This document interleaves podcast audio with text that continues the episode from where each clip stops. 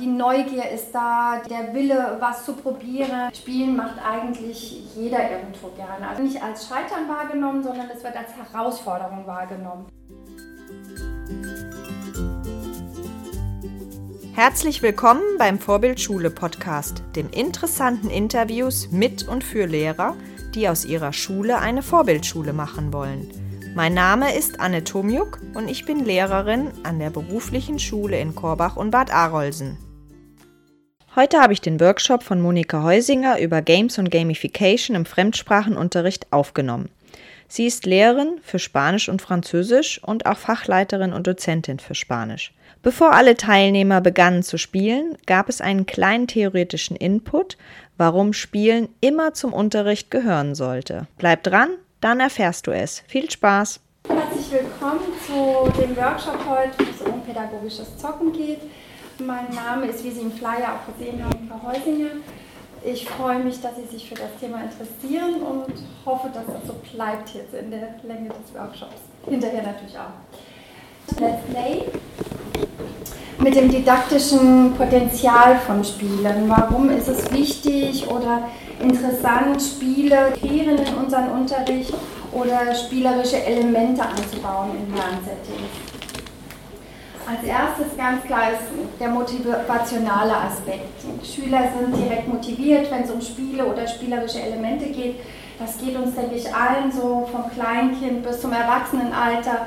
Spielen macht eigentlich jeder irgendwo gerne. Also man ist motiviert, ähm, vor allem dann schon mal, selbst wenn das jetzt langweilige Lerninhalte sind, ist man motiviert, weil es diese spielerische Form hat.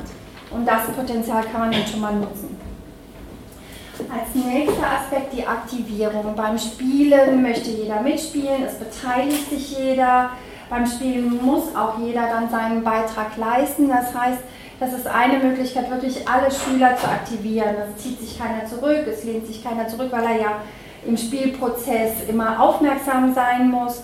Das heißt, ich schaffe es hier wirklich, alle Schüler mitzunehmen und entsprechend aktiv zu halten. Nächster Aspekt ist die Handlungsorientierung. Spiele sind ja immer damit verbunden, dass man irgendwas ausführen muss, irgendeine Handlung vollziehen muss. Das heißt, hier wird Fremdsprachenlernen automatisch auch immer direkt mit einer Handlung verknüpft und die Handlungsorientierung ist damit gegeben. Also man führt das, was man im Lernprozess äh, am Verarbeiten, am Anwenden ist, auch direkt aus, was natürlich Lernprozesse stark unterstützt, weil es mehrkanalig ist und wie gesagt auch durch die gleichzeitig mit umgesetzter Handlung auch anders verankert wird, als wenn es einfach nur rezeptiv aufgenommen wird.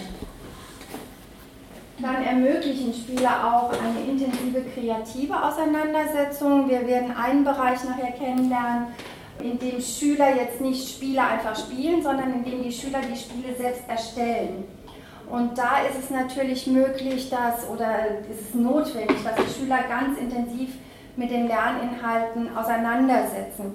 Es reicht nicht einfach nur so, so eine vage Vorstellung von den Lerninhalten zu haben, wenn ich die Lerninhalte visualisieren möchte, wenn ich Ton für die Lerninhalte aussuche, wenn ich die in eine Story einbetten möchte, wenn ich das so als Mystery Quiz oder Exit Game gestalten möchte, dann muss ich da wirklich sehr viele Facetten durchdrungen haben, damit ich das auch umsetzen kann. Und dafür ist es wirklich nötig, sich intensiv mit diesen Lerninhalten auseinanderzusetzen, da ein spielerisches Produkt rauskommt, ist, wie am Anfang gesagt, die Motivation sehr hoch. Von sich aus gehen die schon ran und recherchieren und suchen und ähm, überlegen, überprüfen beim Konzipieren der Games immer nochmal, ob sie die Lerninhalte wirklich durchdrungen haben, dass es reicht, das auch entsprechend umzusetzen. Und es ist durch diese, diesen Formwechsel dann natürlich auch eine kreative Auseinandersetzung. Es entsteht ein kreatives Produkt, das dann, wie gesagt, von den Schülern selbst erstellt wurde. Nächstes Potenzial von Games oder Gamifizierung ist, dass ich äh, Alltagssituationen simulieren kann. Es gibt Strategiespiele, wo man äh, analysieren kann, wie funktionieren in der Welt Machtstrukturen, wie war das früher in der Zeit der Kolonialisierung Hispanoamerikas, wie hat sowas funktioniert, wie funktionieren Vernetzungen in der Welt, aber man kann auch simulieren, wie Solidaritätsprojekte funktionieren, woran man alles denken muss, was für Erfolg wichtig ist. Man kann aber auch ganz im Anfangsunterricht schon äh, Alltagssituationen simulieren, wie ein Einkaufen im, im, Supermarkt und sich da einfach überlegen, welche Wege geht man, was braucht man, wenn man so viel Budget hat, was braucht man, wenn man so viel Hunger hat und so weiter. Das sind also auch strategische Überlegungen und kann diese Situationen durch das Spiel simulieren. Und dadurch werden sie sehr viel alltäglicher, als wenn ich jetzt nur die Übung im, im Lehrwerk so, so einem Lektionstext, so einer Alltagssituation abarbeite. Hier wird das wirklich echt umgesetzt, es wird so simuliert, dass es die reale Situation ist. Dann fördert spielerisches Lernen auch logisches Denken und Abstraktionsvermögen. Ich muss ja, wenn ich diese Levels durchspiele, mir eine Strategie überlegen, wie ich so ein Level schaffe. Ich muss Problemlösestrategien anwenden, gerade in diesen Aufbaustrategiespielen oder Rollenspiele, wo man äh, gewisse Quests, also gewisse Anforderungen bestehen muss, muss man sich überlegen. Manchmal, wenn man im Multiplayer-Modus spielt, also im Team das macht, muss man sich auch noch im Team absprechen. Auch da muss man Lösungen finden, wie man im Team das effektiv gestaltet, dass es funktioniert. Das heißt, es ist hier möglich, gleichzeitig auch die Querschnittsaufgabe, Förderung von solchen Kompetenzen auch durch Spielen zu fördern. Auch abstrahieren muss ich, wenn ich diese Levels durchspiele und das ist auch möglich, indem ich Games oder gamifiziertes Lernen äh, einsetze. Dann ein ganz ja, wichtiger Aspekt von Games ist, dass implizite Lernprozesse ablaufen. Die Schüler sind darauf fokussiert, am Schluss eine Bestzeit zu haben oder am Schluss so ein Badge, so eine Medaille zu gewinnen und merken gar nicht, dass dabei dann auch Lernprozesse ablaufen. Die Lernprozesse sind unbewusst. Es ist so ein bisschen der Fun-Faktor, der dominiert.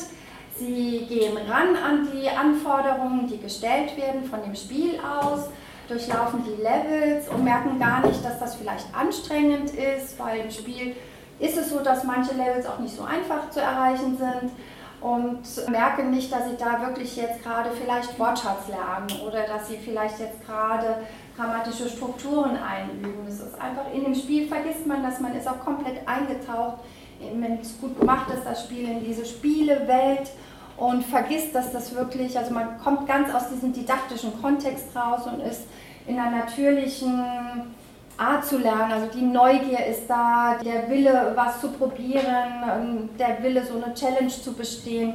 Und damit ja, sind die Lernprozesse laufen wirklich so ganz natürlich mit ab, ohne bewusst wahrgenommen zu werden. Was nicht heißt, dass es nicht trotzdem verankert und nachhaltig verankert ist. Dann auch ein ganz wichtiger Aspekt, optimistischer Attributionsstil.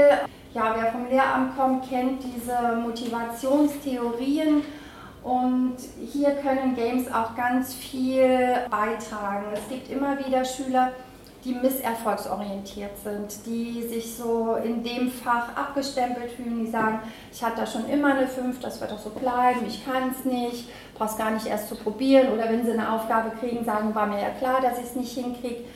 Und durch diese Games kann man das wieder ja, positiv umattribuieren. Man, man schafft es, dass die Schüler plötzlich doch nochmal sich was zutrauen, rangehen an das Spiel und plötzlich es auch schaffen und dadurch dann auch nochmal ein bisschen Selbstbewusstsein kriegen. Das liegt daran, dass wenn ich was nicht schaffe, das als ganz normal wahrgenommen wird und nicht wie bei, beim Arbeitsplatz, wenn ich was nicht schaffe, dann ja, die Nachbarn haben es schon und ich wieder nicht, sondern beim Spiel ist es normal, da scheitert jeder.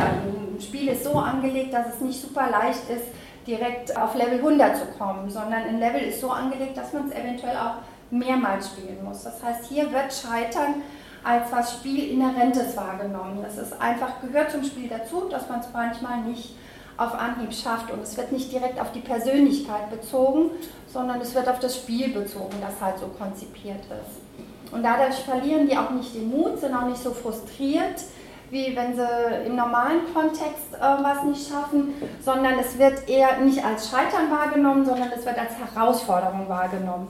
Der, der Wunsch, es beim nächsten Mal aber zu schaffen, ist dann da und sie probieren so oft, bis es auch wirklich klappt. Normal sind die Spiele ja so angelegt, dass man doch dann äh, auch das nächste Level erreichen kann.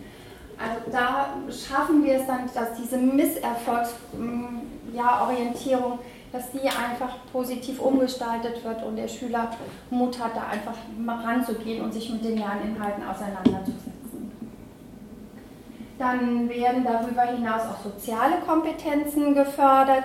Ich hatte eben schon mal angesprochen, viele Spiele gehen im Multiplayer-Modus. Das heißt, mehrere Spieler bilden ein Team und spielen dann gemeinsam dieses Spiel durch. Da werden natürlich soziale Kompetenzen gefördert, weil man sich im Team absprechen muss. Da kann auch keiner jetzt dominieren oder alles machen. Man verteilt vielleicht auch Aufgaben, man nutzt die Stärken jedes äh, Teammitglieds auch das herauszufinden, da sind soziale Kompetenzen auf jeden Fall wichtig, damit das funktioniert. Und wenn man es im Spiel. Aber auch im Einzelspielermodus, wenn man alleine ein Spiel spielt, werden soziale Kompetenzen in der Regel auch gefördert, weil viele Spiele ja im Bereich Rollenspiele sind oder im Bereich Strategiespiele. Das heißt, man übernimmt eine Rolle, nimmt diese Perspektive dann auch an ähm, wird auch empathiefähig dadurch, gerade wenn es so um Spiele geht, die sensibilisieren für Probleme in, in anderen Ländern, ähm, Kriegskonfliktsituationen, sowas, was dann durchspielt wird, natürlich in ernstem Kontext. Aber dann, ja, wie gesagt, Empathiefähigkeit wird dadurch auch gefördert, dadurch, dass man auch mal andere Perspektiven sich reinversetzt. Ja, das wäre so das didaktische Potenzial von Spielen, nur um einfach mal zu sehen, was geht alles, wenn ich Spiele integriere in den Unterricht oder spielerische Elemente integriere in Lernsettings. Dann gehen wir auch in die Spiele rein. Äh, heute ist es so unterteilt, dass es um die zwei Bereiche geht, Game-Based Learning und Gamification. Game-Based Learning sieht man schon am Namen, da geht es darum, dass wirklich das Spiel Lerngegenstand ist. Also es gibt ein Spiel, was eventuell extra erstellt ist oder was es auch so gibt und mit in dem Spiel lerne ich. Gamification heißt, ich habe ein Lernsetting, das didaktisch konzipiert ist und in dieses Lernsetting binde ich spielerische Elemente ein. Also Wettbewerbscharakter, man muss Bestzeiten erfüllen oder kriegt am Schluss eine Belohnung, so irgendwas. Also zur Unterscheidung, worum es heute gehen wird.